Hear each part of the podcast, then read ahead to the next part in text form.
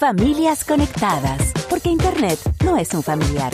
Después de los 40 o 50 o 60 años, puedo aprender a usar el celular y el computador. Hicimos este podcast porque me lo preguntaron en una charla sobre alfabetización para adultos. Seguramente si estás escuchando esto, te regalaron un celular, un computador sin manual de instrucciones para ti ves un montón de aplicaciones, configuraciones, opciones que puedes modificar tocando la pantalla y aunque parece muy fácil, definitivamente es un desafío para ti. Al intentar aprender, haces lo, básico, preguntarle a las personas que saben tus hijos, nietos, personas más jóvenes, pero cuando te intentan explicar, lo hacen todo muy rápido y te, te, frustran al final. Terminas pensando, no, esto no es lo mío, pero te aseguro que definitivamente sí puedes aprender y aquí te vamos a dar todos los argumentos. Comencemos. Presenta Prodigy. Una de las principales habilidades para aprender es la neuroplasticidad. Suena súper enredado, pero no te preocupes, en definitiva es algo que tenemos que aclarar como punto de partida. La neuroplasticidad es la habilidad que permite que las neuronas establezcan comunicación entre ellas. Ya sabes que de pronto a ti te han enseñado que está la columna y cuando tienes un pensamiento hay un estímulo eh, en tu cuerpo y se comunican las neuronas y hace que pase algo en tu cuerpo de acuerdo a estímulos internos y externos. Por ejemplo, vas cruzando la calle con el semáforo en rojo para los carros, de tal forma que están quietos y a mitad de camino empieza a cambiar a amarillo y verde instintivamente ese estímulo externo hace que, que camines más rápido o que corras. Y es que las neuronas ya tienen ese camino, ya tienen ese estímulo y te dicen qué es lo que tienes que hacer. Sin embargo, la neuroplasticidad nos dice que estos caminos se pueden reescribir, se pueden volver a cambiar. El aprendizaje y la memoria dependen de esta plasticidad. Si aprendiste a usar la máquina de escribir, devuélvete unos años, recuerda que al principio solo chuzabas, como se dice coloquialmente, las teclas con lentitud. Y a medida que fuiste practicando, desarrollaste la habilidad de hacerlo más rápido, incluso sin mirar ya tus manos, solamente mirando el papel. Y eso es porque creaste nuevos caminos, más cortos, atajos dentro de tu cerebro que te decían qué hacer, cómo hacerlo y en qué tiempo hacerlo. Otro ejemplo, Piensa montar bicicleta. Al inicio no lograbas ni mantener el equilibrio, pero una vez empezaste a andar, a rodar, los conectores en tu cerebro abrieron nuevos caminos mediante el aprendizaje.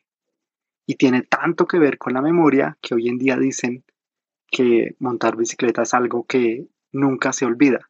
Puede que hoy no, no ruedes como un Egan Bernal, pero sí que puedes mantener el paso y sí que aprendiste algo gracias a la neuroplasticidad. Te estoy hablando de esto porque se creía que a medida que uno avanzaba con los años, uno perdía estabilidad. Pero según estudios de la Universidad de Brown en Estados Unidos, esta habilidad se mantiene, la neuroplasticidad sigue en ti solo que se activan otras partes del cerebro diferentes a las que se activan cuando eras más joven. Te voy a dar otro ejemplo. ayudas a hacer tareas a tus niños en casa, a los nietos o bueno, a quien sea. ¿Qué has aprendido o qué has repasado? De pronto repasaste otra vez el mínimo común múltiplo, las partes de la oración, sujeto, verbo, complemento o hasta un nivel básico de inglés.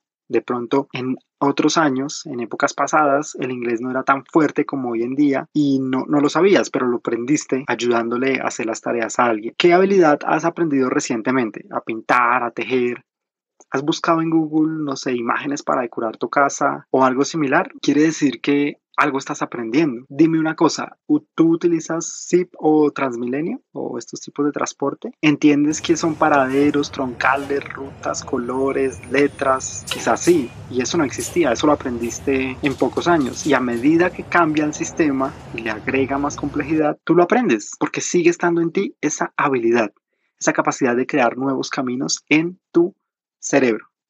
Ahora, la pregunta más importante, ¿qué debes hacer para mantenerte como estudiante activo con el paso de los años? Primero, importantísimo acá, quítate el mito del no puedo.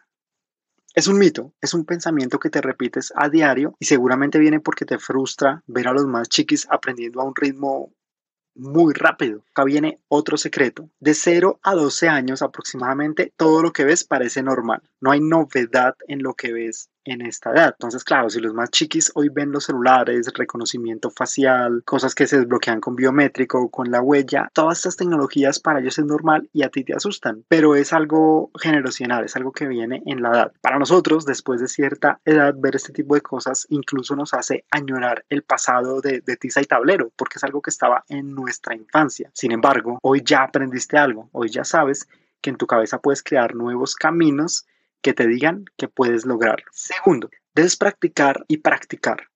En el peor de los casos, tienes un celular que tienes que volver a reiniciar o dejar de fábrica si cometes algún error en ese proceso de práctica. No va a pasar nada malo.